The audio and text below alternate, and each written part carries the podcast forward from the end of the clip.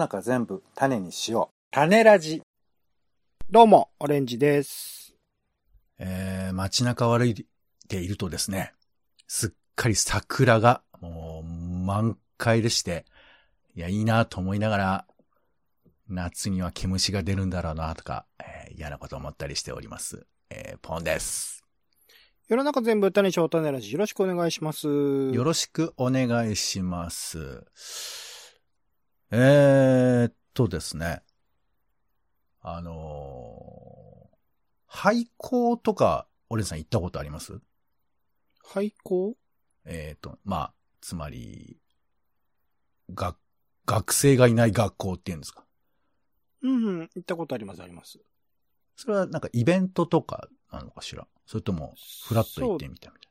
ですね。えっと、社会人になってからかな。えーっと、イベントをその廃校でやるっていう主催する側でフェスみたいなのやったことがあって、な。その時に行ったのもあるし、あとまあ廃校を、あの、今風にリノベーションして、あの、宿泊施設にしてるところとかも行ったことありますね。うん。うん。あ、その、最初のやつは主催してたんだ。あ、そうです。主催というか、まあ、あの、メインで主催するやつがいてですけど、その、まあ、仲間内で作ったようなところはありましたね。えーなんでさ、その、廃、廃校でやろうとした？のなんか廃校の隣にある郵便局だったのかな？なんか家みたいなものを持ってる人がその仲間内にいらっしゃって、うんそのつながりでここの場所どうかっていう提案があったんだと思うんですよね。あの、うん主催の人に対して。うんあ、で、ここ、ああ、いいじゃんと。結構、まあ、アクセスそんなにいいところではなかったんだけど、ここ面白いじゃんっていうことで、その場所に決まったみたいなのがありましたね。うん結構古い廃校だったんですか？だと思いますね。ただまあ全然老朽化してるというか、建物自体は立派なもんでしたけどね。ああ、なるほどね。僕あのー結構さ、なんか旅とかに行くと、まあ古い学校？それはその廃校じゃなくてもなんですけど、学校のさ、裏側とか覗き込んだりするのよ。うん、うん。で、そういうところに行くとさ、なんかこう古い椅子とかさ、なんか使われなくなった机とかが、なんかごそっと並んでたりとかしててさ。うん、うん。で、それが雨ざらしになったりとかしてて、うん。そういうのを結構見るのが好きなのよ。ほうほうほうほうほうあとあのー下町の路地とかでさ、うんまあ、ここはちょっと人入りにくそうだな、みたいな路地とかちょっと覗くと、ほう。うん。なんかこう、おそらくは表に立ってていたであろう看板とかがさ、うん、うん。その奥底にしまい込まれて、で、その看板の端っこがさ、あの、ベリベリにめくれてるみたいなやつとか。うん、うん、うん。うんあとあの、古いパーキングの看板とかでさ、うん。えーっと、何 ?1 時間いくらみたいな、1時間100円とかって書いてある、そのパネルが、どうやら雨か何かで、その1時間っていうのがさ、こう、もともとはペンキで塗ってあったのになんか立体的になったりする時あるじゃない？うん、うん、うん。その、両、その塗ってある端がぐーっとめくれて、なんか、多分、当初はそういう想定ではなかった特殊な立体型になるみたいな。うん、うん、うん。ああいうのを見ると、おーってちょっと思ったりするんですけど、うん。一体なんでそういうことを思うのかっていうのを、ちょっと考えたいなということで、なるほど。今回は、うんえー変わる廃墟展というですね、展示があったんですけども、はい、はい。えーその、まあ、様子を含めつつ、えーなんで廃墟が気になるのかっていう話をね、ちょっとしたいなと思います。はい。ということで、えー変わる廃墟展2022というイベントがやっているんですよ。はい。えー3月の11日から4月の3日までなので、まあ、聞いてる方は終わってるかもしれませんけども、台東区の浅草橋、Today's Gallery Studio というところでやってたんですけど、うんなんかね、僕知らなかったんですけど、毎年やってるみたいなんですよ。これあ、ね。この同じタイトルで。そうそうそうそう。うん1。年に一度新作が公開されるということで、うん、で、まあ、行くとね、えー結構ね、その、大量の廃墟の写真が展示されてるんです。もうちょっとう、ん。これは相当いろんなとこ行ってきたんだろうみたいな。まあだけど1年に一度だから、まあ1年で貯めたのかちょっと正確なところはわからないんだけど、まあものすごい量の写真が飾ってあって、うん。で、なんか、一人一人というか、これね、全部で16人のアーティストが参加してるんですよ。一人じゃないのよね。いろんな人がで、僕は全く知らないんですけど、恐縮なんですけど、結構有名な方っぽいですよ。この、えー廃墟写真、えー業界というんですかね、そういうところでは。で、そういう人たちが写真を飾っていて、で、まあ、例えば学校とかも、えーあの、もう床の木の板とかが全部抜けちゃってるようなところとか、うんえーあとあの、ホテルだよね。ホテル、階段がぐるーっとなんか、螺旋階段とかがあるようなところの、その螺旋階段がもう全部抜け、落ちちゃっているとかさ。うん。うん。うん。そういう、あと、あの、なんか、巨大な仏像とかあったりするじゃない？巨大な仏像。えっ、と、関西の方で最近あの、取り壊しが決まって、もう頭しか残ってないみたいなやつがあるんですけど、うん。あの、まあ、牛久大仏みたいなの有名じゃないですか。はいはいはい。あれもなんか、体の中は確か、えっ、と、墓地ますよ。なんだよね。なんか、えー埋葬されてたりするんですけど、あの、なんか結構ね、民間で、あのーまあ、ちょっとこう、権威を見せたいみたいな人がいるのかな？そういうふうな、まあ、仏像があったりするんですけど、その仏像取り壊しになるんですが、まあ、その取り壊しの最中の頭だけ、えー観音様みたいな顔してて、体が全部こう、えーなんていうの、もう、骨組みだけみたいになっているものとか、うん。うん。あとはね、自動車が、まあ古い自動車が、のっぱらに捨てられてるんです。もうそれだけでもなんか、あの、ちょっと雰囲気出てて、で、バラバラにもうなってて、何故かひしゃげてたりするんですけど、扉とかも外れて、ガラスも全部割れちゃって、その下から、あの、木が生えててさ。だから車の真ん中を、えー木が突き抜けて、そこからこう、うわーっと生い茂ってるみたいな。だから木と車が一体化してるものだとか。うん。うん。うん。まあなんていうかまあ、これは本当に見てみないと、その迫力はわかりづらいんですけど、そういうものがたくさん飾ってあ、あの、展示されていて、写真で。うん。いやーなんかすごいなーなんてね、思いながらまあ見てまして。うん。うん。で、あとまあなんかあれだね、ドローンとかで、えーそういう様子をなんか撮影してる映像なんかも流れてて、おーなんか、こんなにその廃墟を追いかけてる人がいるんだなというふうなことにも驚かされるし、えー実際にまあ廃墟、これ、あのなんか海外の作品もあったりするんですよ。海外の、えーところに行ってね。だから全部日本じゃないんですけど、まあでも、結構廃墟ってあるのかなみたいなさ。あの、うんうん古い遊園地とかも結構取り上げられてて。うん。だから僕らが昔行ったことがあるような遊園地のオブジェみたいなものが、50年ぐらい経つとさ、やっぱ一気に趣が出てくるというか、うん。っていうことをまあ感じながらずるっと見てたんですけども、一応ね、これ、紹介文にはこう書いてありますよ。えー通常、廃墟と聞いてまず思い浮かべるのは、朽ち果てた印象、そして心霊的な印象が強いと思います。本編では見ているだけで廃墟のイメージが180度変わる。廃墟の持つ美しさに注目。タイトルにある変わるとは、今まで持っていたイメージの転換を意味しており、息を飲むほど美しい写真や物語を想起させられる作品は男女問わずに楽しんでいただけるはずです。静寂の中に眠る美しさを体感いただける写真展ですと。ありまして。うんまあまあまさにそういうことだなと思いつつも、なんで廃墟にオイラは惹かれるのかなとか、まあ惹かれる人結構いるのかなってことをちょっと考えたんですよ。うん。うん。うん。で、まあまあ、なん、なんでだと思います？ちなみにこうこういうの好きです？こういう廃墟。まあ、好きっちゃ好きですね。行ってみたらそれは面白いなと思うところではあるけれども、うん。まあなんだろう、人間がいた痕跡というか人間がかつていた、あ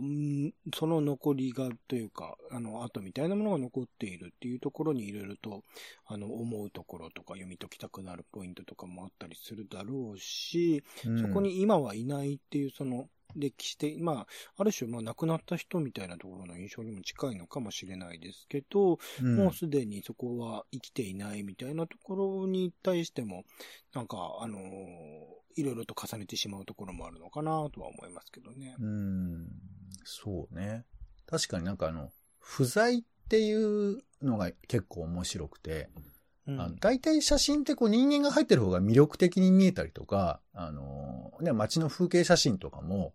まあ、例えばこれが1960年代の新宿ですって出てきた時に、まあ、人が入っている方がよりその時の風俗が見えたりするじゃないですか。うん、うん、うん。だから、まあ、当たり前っちゃ当たり前なんですけど、この廃墟の写真には、俺の記憶が確かなら一人も写ってないですよ、人間は。うん、うん。まあ、そりゃそうだよね。廃墟取ってるっていうのに人がぞろぞろいたらなんか面白くない感じもあるし、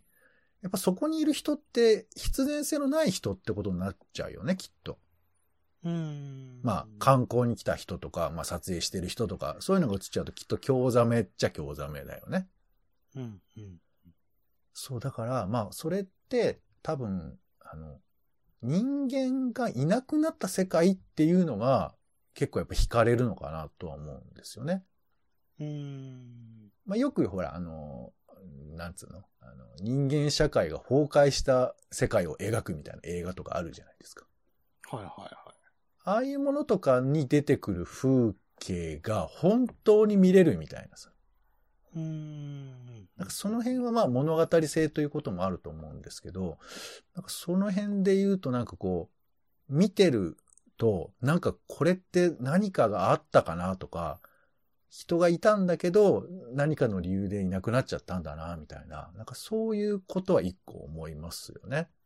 うん、うん、うん。不在だからこそ、その、なんていうか、えー廃墟になってしまった時点と過去を、なんかつなげたいんだけど、つなぎようがわからないみたいな感じっていうかさ。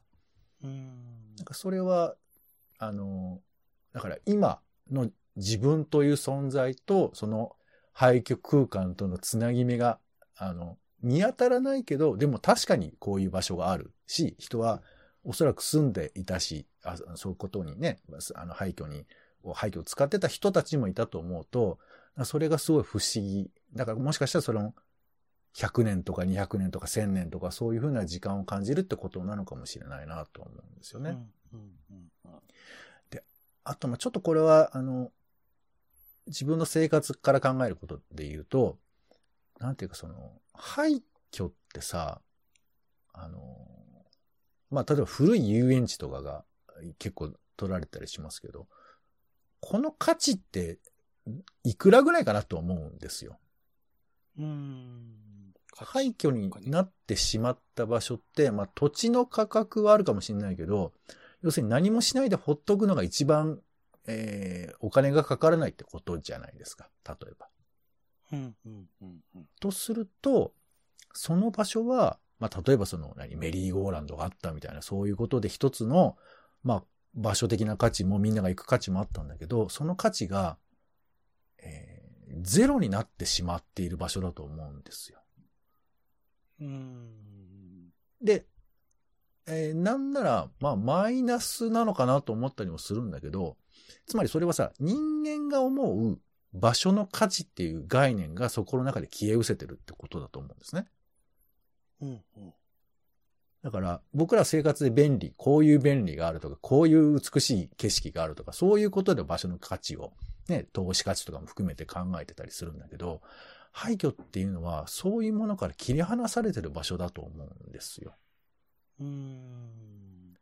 だから、まあ、うんまあ、言い方変えれば天国みたいな場所というかさ、うんだから、見た目が美しいとかっていうのもあるんだけど、なんていうかその、この世のものじゃない場所っていうんですかね。うんうん。現世だったらこういう利便性があるとか、そういうふうな言葉で語られるんだけど、そういうのが一切ない場所だから、うん。だからこの価値がゼロ化してる場所っていうのは、なんか神秘的に見えるんかなとかちょっと思ったりしますよ。うん。そう。と、まあ、まあ、見た目の細かいところで言えば、あの、例えばその屋根とかがもう全部抜けたりだとか、壁とかがもう綺麗な縞模様で汚れたりとか、あの、なんか結構自然と一体化してしまって、いや、なんかほんと無茶苦茶になってるわって思うんだけど、実は無茶苦茶じゃないっていうか、なんかの法則性のある壊れ方とか汚れ方とかしてたりするのよ。へえ。まあ、無論混沌もあるんですけど、何かしらこれ、つまり人間の手で壊したものじゃない感じっていうんですかね。うんうんうんうん。朽ちていったというか。そうそうそう。だからこれって何か、あの、ある一定のルールに基づいて、そのルールがよ、わかんないんだけど、つあの壊されてる、あの、えー朽ち果てていくっていうのは、まあ、さっきの紙っぽい要素のもう一個っていうか、単に壊されてるわけじゃない、この朽ちる法則みたいな言葉にできない。うんうんまあ、これはきっと科学的に説明しようと思えばできるのかもしれないけど、この辺とかが、まあ、よりディティールで見えたりすると、あこれは、ちょっと、神々しく見える要素としてもあるのかな、なんてちょっと思ったりしましたよね。うんうんそう。で、まあまあ、こう、いろいろ言ってきゃいろいろあるんですけれど、まあとにかくなんていうかこう、見てると、キューッとこう、惹かれていく力があるっていうか、だからこれ以外もいろいろなんか、ごちゃごちゃ頭の中に駆け巡ったわけですよ。その写真を見てると。うん。なんで廃墟が僕の頭を刺激するのかなっていう話なんですよ。だきっとこれ多くの人たちが廃墟に見てなんか心つかまれるというか、もちろんだからこの今回の変わる廃墟店、えー90平米ぐらいのところの写真を見てると、なんていうか、綺麗だなとかそういうことだけじゃない感想を持つ人がきっと多いと思うんですね。で、なんでこういうことになるのかなというふうなことを、実際のものを見て考えてみようということでですね。実際行ってみましたよ。はい。あの、ちょっとね、えー遠出してみましてですね。三鷹の方にある国立天文台ってところがあるんですけど、そこに行きまして、えーまあ、日本中、世界中にある日本のその天文施設の、えー本、中心部、本部みたいな感じの場所なんですけど、そこは結構ね、古い天文施設があるんですよね。天文の歴史って結構古いみたいで、で、その古い施設が、えーまあ、外に展示というか、ありまして。で、そのあたり、あの、まあ、わざわざ廃墟っぽくなってるところを見ようと思ったわけじゃないんですけど、行った結果、もうね、廃墟感バリバリなわけですよ。もう本当に100年ぐらい前の、えー、レンガ作りの壁みたいなところの中に、えー古い、えー天文台の器具が置いてあったりして。で、あんまりそこが手が加わっていない場所なのかなそういう場所だったりして。で、なんかこう、結構ね、まあ普段使われてないような場所だったりするので、そういうところを見て、ああ、なんかちょっと廃墟っぽい感じするなーとかまあ思って。でもさ、まあ見た目にそう思ったりして。で、やっぱついね、その、えー表側から廃墟っぽいじゃないですか。その裏側どうなってるのかなっていうのをちょっとチェックしたくなるわけですよ。で、こう、ここまでは行っていいだろうっていうところをクククーっと、えー行くわけですよね。裏側ね。で、そうすると、なんだろう、なんかもっと朽ち果てているんじゃないかなとか。あとなんか、意外なところがもっと穴が開いてんじゃないかなとか逆になんかこう、えー現代的な何か施設が、えーサポートで入ってるみたいな、そういうことになっているんじゃないかなとか、なんかそういうことをね、確かめたくなるんですよ。だからこういろんな建物あるんですけど、えー横からね、覗き込んだり、あの、窓があったりすると、その窓から中がどんな感じ、今状況どうなってるのかなみたいなこと見たくなっちゃって、なんかちょっと自分の、えー、下世話な気持ちがはみ出てるのがわかるんですけど、こういうちょっと自分の姿を振り返りながら、もしかしたら、廃墟を見たくなるっていうのは、一つの仮説として、人間じゃないんだけれど、あの、建物とか空間ね、これが、なんか生きていることの確認をしたいみたいな、そういうことなんじゃないかなと思うんですよね。だからその、えー別に、例えば近所の建物だったら、あまあちょっと古いなとか、自分が住むとかね、いうことだったら、あこれだとちょっと、えー音が漏れるなとか、かっこいいかっこ悪いとかと思うんですけど、だんだんその建物が時間過ぎていけばいくほど、こう生き物化していくみたいなところがあって。で、その生き物がどれぐらいこう生きているのか。これ変な言い方ですけど、建物ってほら人がいないと、えー途端にボロボロになるのって話がありますけど、なんかその空間みたいなものの命っていうのがやっぱり僕らには感じられていて、そいつが生きてるかどうかを確認したくなるみたいな、そういう気持ちっていうことなんじゃないかなって思ったりしたんですよね。だから、廃墟を見たいっていうのは、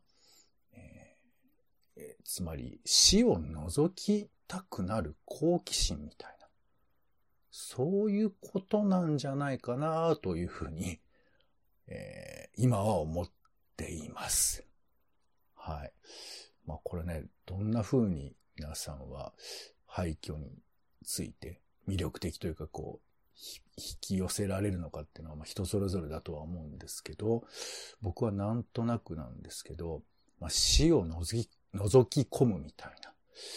そういう感覚でいるのかなと思ったりして、まあね、なかなかこう死が身近ではなかったりしますし、えー建物においてもね、そんなに長くお付き合いすることって、えー東京に暮らしてたりすると、実家とかでない限りなかなかないわけですけど、そういう時間とか空間とか超越できる場所、そこに自分を持っていくと、なんか改めて物としての自分とか、生き物として生と死の境目を飛び越えるとか、なんかそういうことがわかるんじゃないかななんて、格好つけたりして思っておりますが、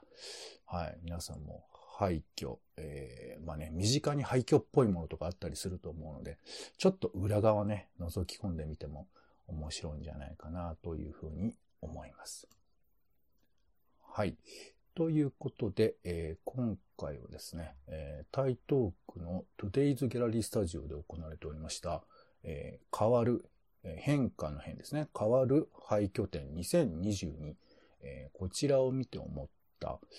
廃墟に惹かれるって何だろうか？みたいな話を、えーしてみました。はい。イベントリポートは以上です。お相手は、えー古いものが好きとか言ってるうちに単なるおじいさんになってきました。ポンとオレンジでした。種ラジ。また。